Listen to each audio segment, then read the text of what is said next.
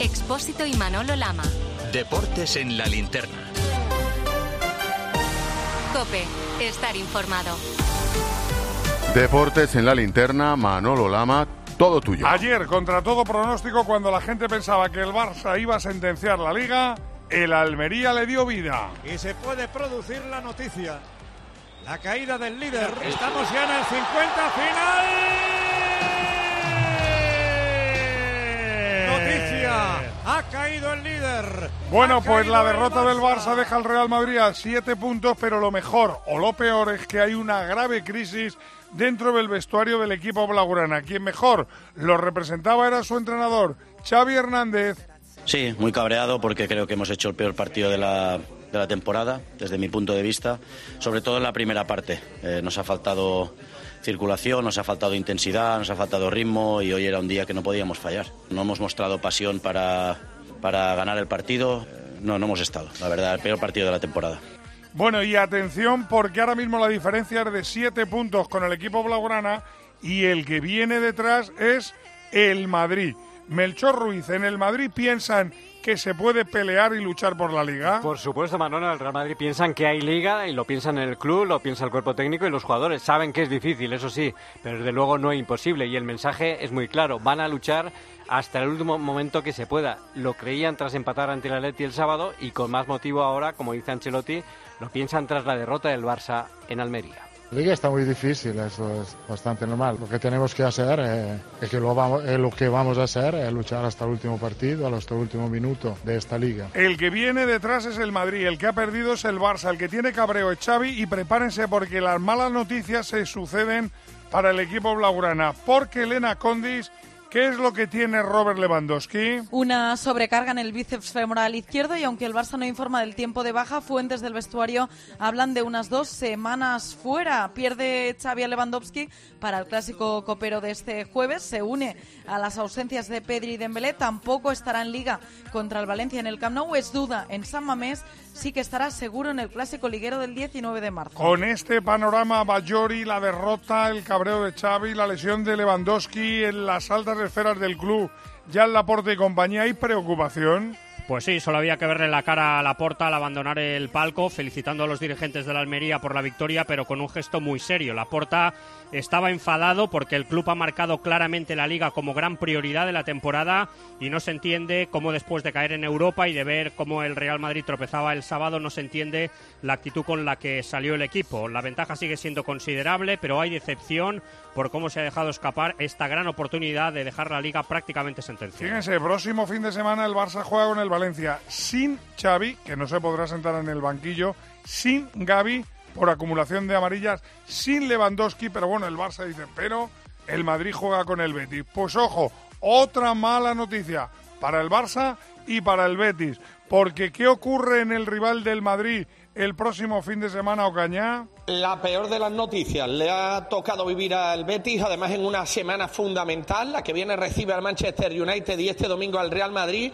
Pero es que es para toda la temporada, lo que resta de ella. Nabil Fekir tiene afectado el ligamento cruzado de su rodilla izquierda y no va a poder jugar más de aquí a que acabe el campeonato. Un Betis que tendrá que tirar de canales, sobre todo en esa posición, aunque de momento también anda tocado. Bueno, hay que destacar que con todo este popurrí de noticias, sinceramente, Víctor Navarro, tú que te has tirado a la calle, ¿se ha disparado el cagómetro entre los culés? Bueno, no hay temor generalizado por perder esta liga, pero sí a que afecte de cara al clásico de este jueves, el de Copa, o que anímicamente la plantilla tarde unos días en sobreponerse. Los culés consultados por Deportes Cope tienen claro que la liga será azulgrana, sobre todo por la distancia de puntos y porque no ven al Real Madrid tan bien como el año pasado. Sí, el Barcelona puede perder esta liga tranquilamente. Yo creo que el Barça, la que nota que hay presión, no, no está a la altura. Yo no tengo miedo de que vayamos a perder la liga. No veo a un Real Madrid que sea un equipo muy fiable de aquí a lo que queda de, de competición liguera y por tanto no, no le podrá quitar esa ventaja al conjunto azulgrana. Lo del otro día fue un tropiezo, igual debido a, al, un poco a la resaca de, de, de Old Trafford y Madrid teniendo Champions en medio, yo creo que el Barça es candidato clarísimo a ganar la. Bueno, la ya saben que el hombre que inventó y patentó el cagómetro es ni más ni menos que Tomás Guas. Dime la verdad, tú que vives en Cataluña, tú que vives en Barcelona, Guas, ¿Se ha disparado el cagómetro? No te imaginas si tengo datos. Vengo del mobile. Me han invitado a la presentación del último medidor de cagómetro, una aplicación japonesa que puedes instalar en tu teléfono. Estábamos todos, la Colau, Negreira, Aragonés, Laura Borrás, Laporta, Rufián. Solo faltaba el Tito Berni. Pues eso, abres el invento y sale una cara de Vinicius. Y te marca. Ha marcado 100 millones de cagahercios. El cagómetro en ebullición total. Claro que en Madrid hay también cierto desasosiego por lo visto. Ni Dembélé, ni Lewandowski, ni tu Pedri el jueves. Vamos, que temen un 0-3. ¡Oh! Bueno, pues queda mucha liga porque quedan todavía 15 jornadas, lo que significa que hay 45 puntos en juego. Pero hay que reflexionar. Es tan solo la segunda derrota del Barça en el campeonato. Pero una derrota donde muchos empiezan a utilizar el dedo índice, Elena, para señalar a Xavi como el culpable de lo que pasó ayer en Almería porque hizo rotaciones. Yo la verdad es que a Xavi solo le había visto una vez tan cabreado y tan decepcionado como anoche, cuando el Barça eliminado de la Champions cayó goleado a manos del Bayern en el Camp Nou. Ese día señaló la falta de amor propio. Ayer incluso llegó a decir que los jugadores no querían ganar ese partido. Al descanso les echó una bronca monumental por no competir y hacer la peor primera parte de la temporada. Y en sala de prensa, un Xavi muy serio y enfadado pidió incluso perdón por primera vez a la afición. Así que hacer autocrítica y, y a partir de, mañana ya cambiar el chip otra vez. No queda otra. ¿Cree que, que vamos a ganar la liga de manera sobrada? Para nada, para nada. Nos va a costar mucho ganar títulos. Estamos compitiendo contra, contra el Real Madrid, que es el actual campeón de Champions y el actual campeón de liga. Por lo tanto, va a costar va a costar. La gente sí, somos el Barça, pero nos va a costar. Xavi hacía autocrítica, Xavi se autoinculpaba, pero tampoco se van de rositas los futbolistas, ¿no, Víctor Navarro? No, y están algo tocados anímicamente porque pensaban que conseguirían ese más 10, sacarle 10 puntos al Real Madrid, pero son conscientes que aún hay margen como para caer en alarmismos. Los de Xavi se ven favoritos para esta liga, admiten su culpa por lo visto en Almería, pero como decían Frenkie de Jong Ter Stegen, tranquilidad porque aún lo tienen todo de cara más, más que una alerta o un aviso. Yo creo que teníamos eh, que haber hecho nuestros deberes y no lo hemos hecho y, por eso nos quedamos ahora eh, con la sensación esta de, poder haber hecho algo más y, nada. Estamos muy decepcionados, eh, tuvimos la oportunidad de ponernos a, a 10, ahora todavía 7, pero es que no esperamos perder este partido. A ver, Dani Senabre, mojate. ¿El culpable de la derrota de ayer del equipo blaugrana en Almería es Xavi o los jugadores?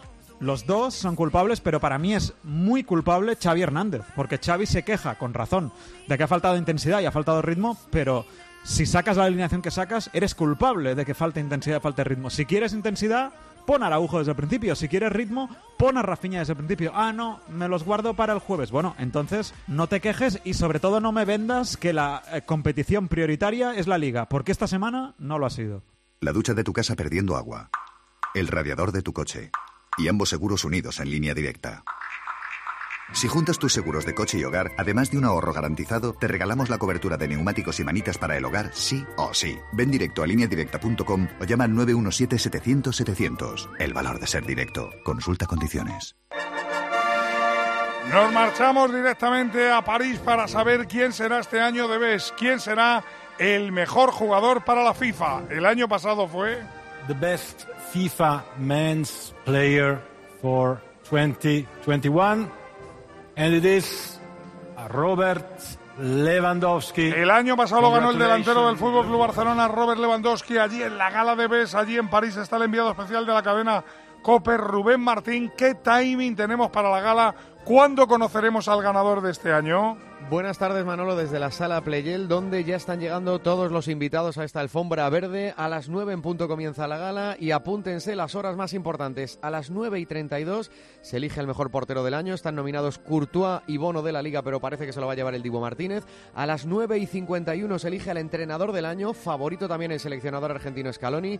A las 10 y 22 minutos conoceremos si Alexia Putellas revalida o no el trofeo de mejor jugadora de la última temporada. A las 10 y 27 se elige al mejor jugador. Messi, Mbappé o Benzema se llevarán el Debes este año. Todo- 10 y 27, apunten. Todo esto lo va a contar Rubén Martín en el tiempo de juego de la cadena COPE, pero a ver, Ganga, rápidamente, dame un apunte. ¿Quién pelea para ser el mejor futbolista del mundo? Tres bestias. Leo Messi, por fin campeón del mundo en Qatar y mejor jugador del torneo. Karim Benzema, el balón de oro, campeón de Liga y de Europa con el Real Madrid. Y el que menos opciones tiene, Kylian Mbappé, bota de oro y subcampeón del mundial. De los tres, Rubén, han aparecido los tres, algunos ausentado. ¿Qué cara tienen los que han ido?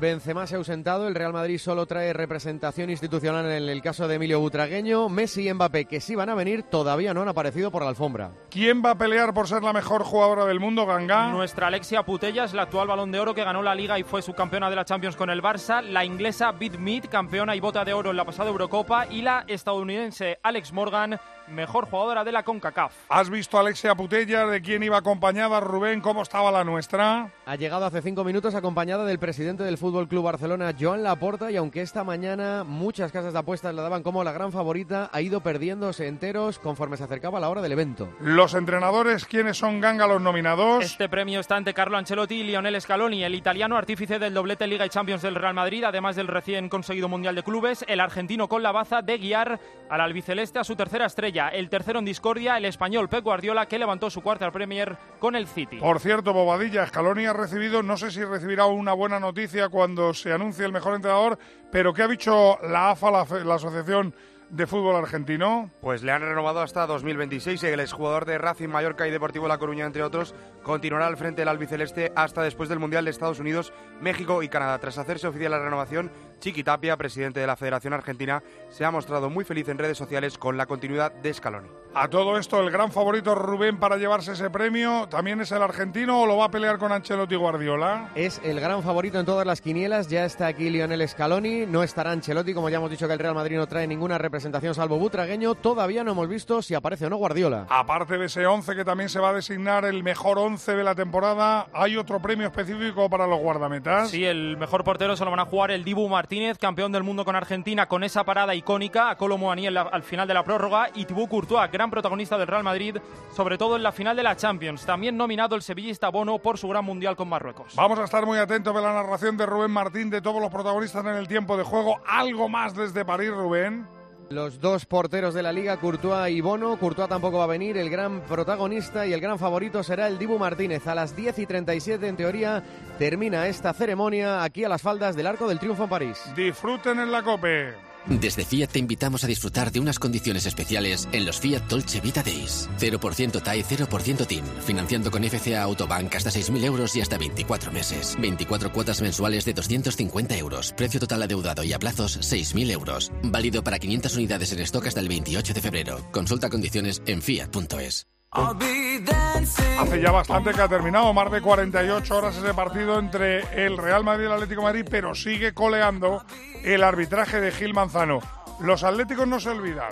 Como has dicho, últimos cinco derbis con tarjeta roja, a lo mejor el siguiente empezamos con uno menos, no sé. Hoy no, no ha podido ser jugar ni Goldaldo otra vez, no sé por qué, pero siempre pasa. Rudiger mide 1,94 si no me equivoco, lo deja sentado que enseguida se levanta. Se está haciendo normal y eso no está bueno y estaría bueno que podamos competir todos de la misma manera. Oblak, el capitán, Simeón, el entrenador, Tomás Reñones, el portavoz y Xavi, que fue el mejor futbolista del partido, se quejaban. Antonio Ruiz, después sale la famosa nota del consejero delegado y además hoy encontramos el apoyo del presidente, ¿no? Sí, el apoyo del presidente Cerezo. Evidentemente, todas esas críticas desembocaron ayer en el comunicado de Miguel Ángel Gil Marín, el segundo comunicado después del, de- del derby, de la eliminación eh, de Copa, en el que se sigue revelando ante la presión que ejerce el sistema. Y hoy el presidente Enrique Cerezo con Vicente Ortega en Radio Marca ha apoyado a Miguel Ángel.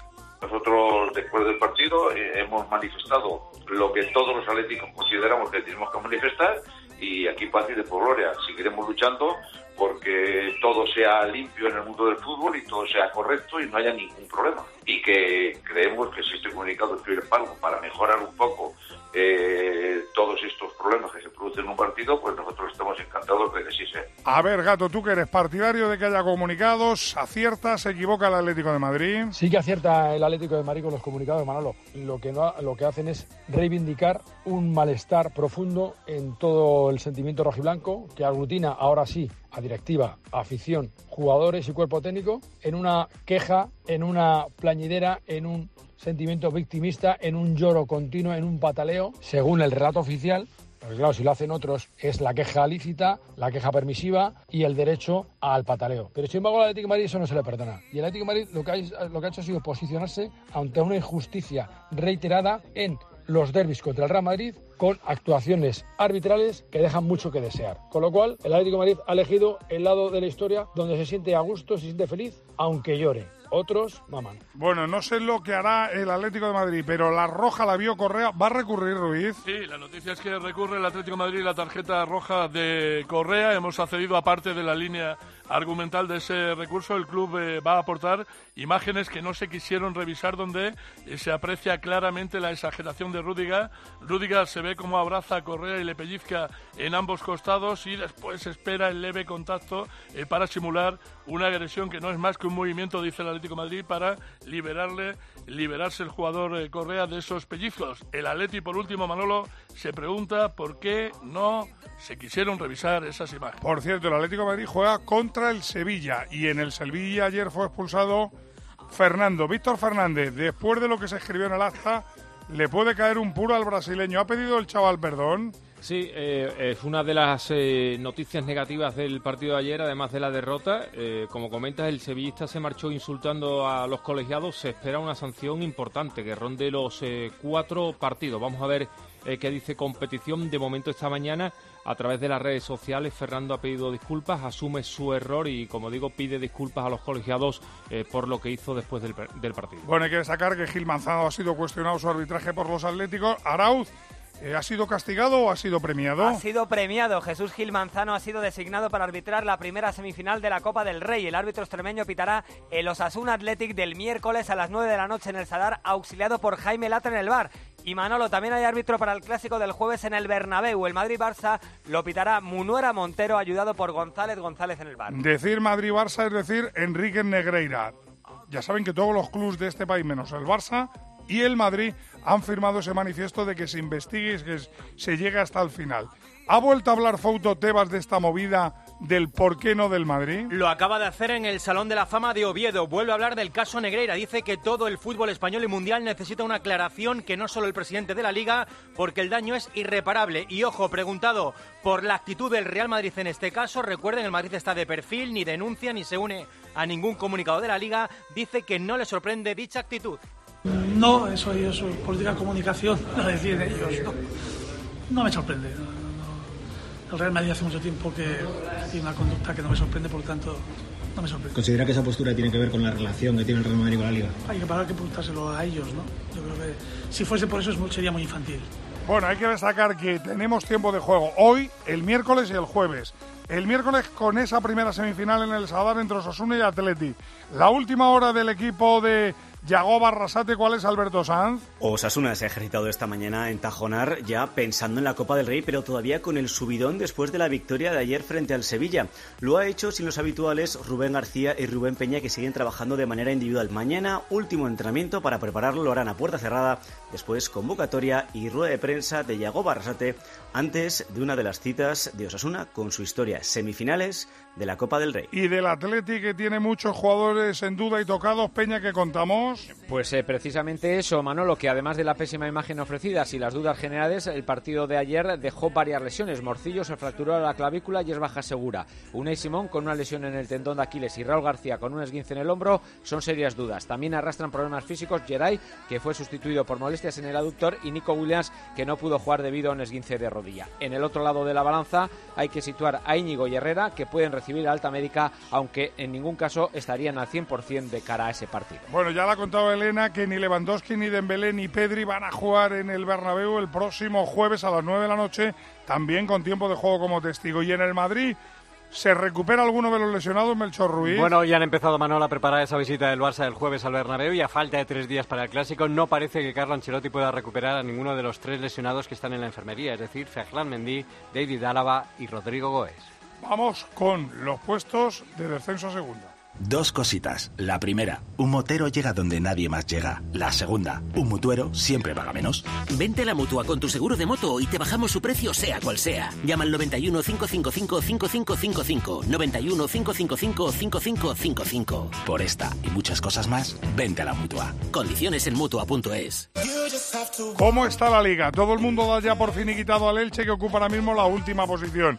Hoy juega el Getafe que está en puesto de descenso a las 9 frente al Villarreal. ¿Con qué noticias de la cerámica, Juan Igual? Bueno, Manolo, en el Villarreal hay que destacar que debuta como titular Ramón Terrat, Gerard Moreno parte desde el banquillo en el Getafe, entra en el 11 como novedad el Luis Milla y Maximovic, partido de muchas necesidades porque el Getafe quiere salir del descenso y el Villarreal meterse en Europa, noche muy fría en Villarreal, 4 grados, Lopita Figueroa Vázquez. El Valencia está en descenso pero vuelve a creerse, Garrá.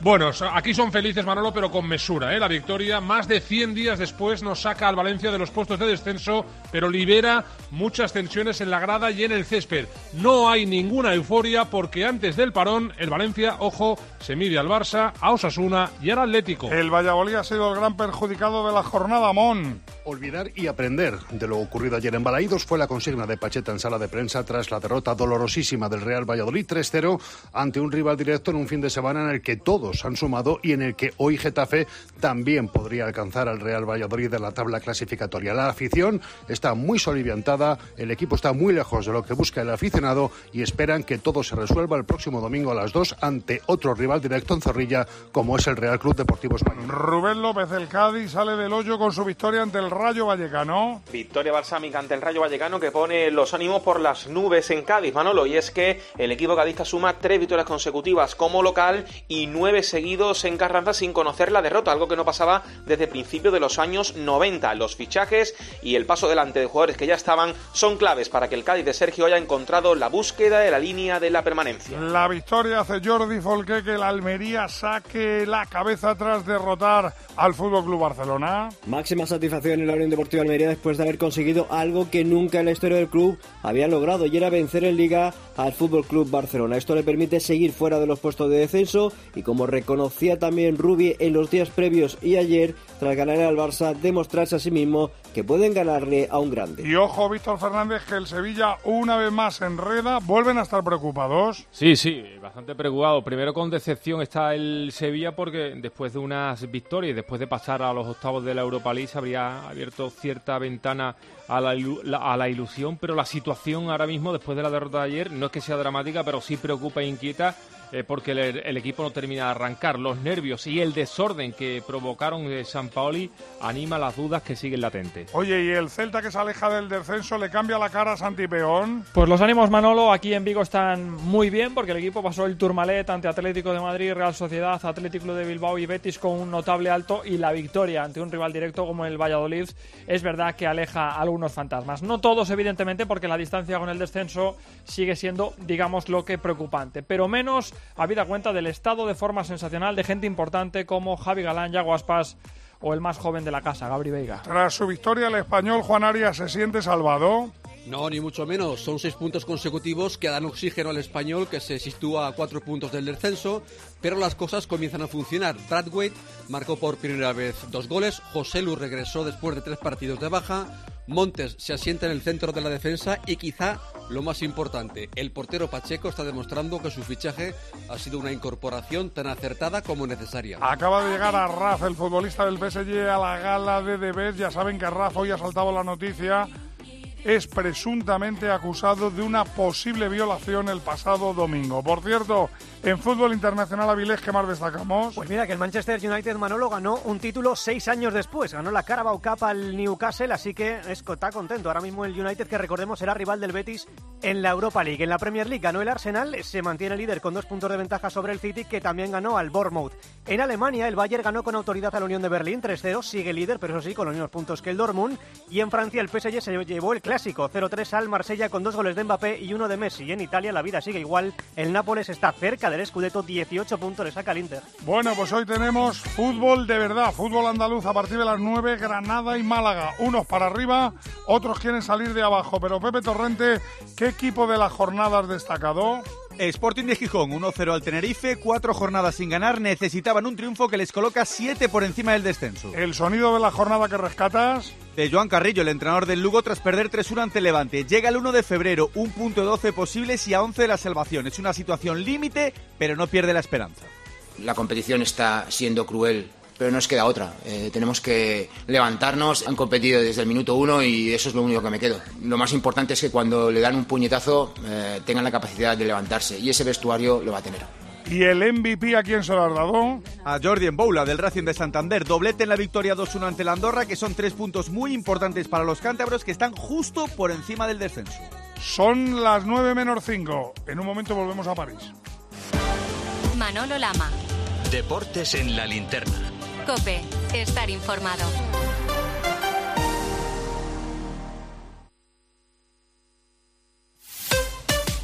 Escuchas Cope. Y recuerda, la mejor experiencia y el mejor sonido solo los encuentras en cope.es y en la aplicación móvil. Descárgatela.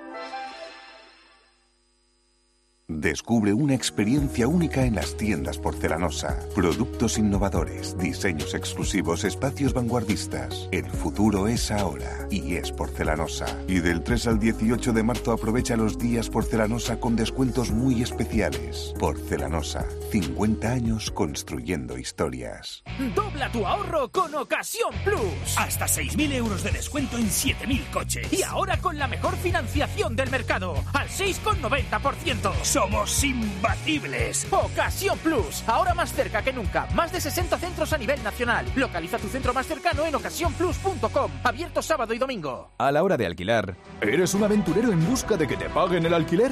¿O confías en la única empresa que mantiene la morosidad en 0% en el alquiler? Cada día somos más los que disfrutamos de la protección de alquiler seguro. Llama ahora al 910-775-775. Alquiler seguro. 910-775-775.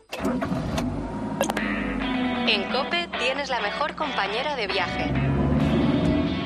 Porque te mantenemos informado. A partir del 2035, en Europa no se pueda comprar ningún coche de diésel, gasolina o híbrido. Te acompañamos en el camino con buenas historias. Ha recorrido el mundo para salvar vidas, ha visto de todo, ha vivido lo impensable. Y vivimos contigo el deporte. Vamos a brindar por el fútbol.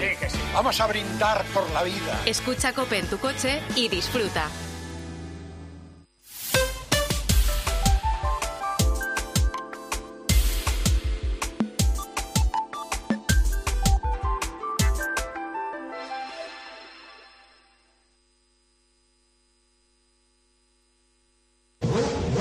Arranca, arranca, estoy deseando. Este fin de semana comienza la Fórmula 1 con el Gran Premio de Bahrein.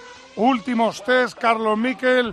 ¿Hay optimismo en Aston Martin? Hay optimismo en Aston Martin, hay optimismo en eh, Fernando Alonso, que hoy ha estado en un evento de uno de los patrocinadores principales del equipo, la compañía de petróleos de Arabia Saudí, Aramco, y ahí había explicado que en el test de simulación de carrera que realizaron el último sábado fueron más rápidos que Ferrari. Puede luchar Fernando Alonso, vamos a escucharle. El último día, por ejemplo, hicimos una simulación de carrera. Van a ser 57 vueltas en el Gran Premio de Bahrein y pusimos gasolina para esas 57 vueltas. Hicimos la carrera al completo con sus paradas en boxes. Ferrari hizo lo mismo también a esa hora, con sus 57 vueltas, paradas en boxes, etcétera, y nosotros fuimos ligeramente más rápidos. Ayer Alcaraz perdía, pero miren cómo gritaba la gente en Río. Aquí la verdad que es increíble jugar. Lo que nos preocupa, lo que nos interesa, Ángel García, ¿cómo está Carlitos Alcaraz? Pues preocupado, Manolo, como te puedes imaginar, porque tiene una lesión o al menos un susto exactamente en la misma zona que la dejó del abierto de Australia, en el isquio de la pierna derecha. Ya está en Acapulco, se va a hacer pruebas y mañana sabremos qué es lo que tiene y si puede jugar el torneo o piensa en Indian Wells y Miami. Otra mala noticia, Gil, estar de atletismo. Asier Martínez, una baza para ganar medalla, no va a estar en el europeo. No, arrastra una lumbalgia discal, según ha informado el propio deportista en sus redes, y por tanto renuncia al europeo indoor de Estambul. Intermitente a la derecha, le sustituye en el equipo nacional Kevin Sánchez. En baloncesto, Pilar Casado, dos en uno. España estará en el Mundial y quién no estará. Pues no estará Argentina por primera vez desde 1982 para España. La próxima cita el 29 de abril, sorteo de rivales y conoceremos además la sede en la que jugará España los primeros partidos. Puede ser Japón, Filipinas o Indonesia. Por cierto, ayer España casi mete menos puntos que un tío en la NBA. ¿Cuántos puntos metió Lilar? 71 en la victoria de Portland ante Houston, 11 más que todos sus compañeros juntos. El Lillard se convierte en el octavo jugador que se va por encima de los 70 en un partido y acabó con 13 triples, la segunda mejor marca de toda la historia. Eri Frade, ¿qué destacamos del fin de semana ciclista? Que los grandes recogieron el guante de Pogachar. Vinegor ganó todas las etapas de Gran Camino en su debut competitivo del año y Ebenepul el Tour de los Emiratos algo más apurado pero con mejores rivales. Vinegar y Pogachar se encontrarán a partir del domingo la París-Niza, el sábado la Estrada Bianche. Volvemos a París, cuenta atrás Rubén Martín, enviado especial de la COPE. ¿Algún detalle más? Están empezando ya los protagonistas a sentarse. Recuerden las horas importantes. A las 10 y 22 conoceremos si Alexia Putellas es la mejor jugadora del mundo. 10 y 27 si lo es Leo Messi en el masculino. Villarreal Getafe y la gala de BES en el tiempo de juego de la COPE. Si ustedes quieren escuchar la linterna con Ángel Expósito y a las once y media Juanma Castaño en el partidazo de la COPE.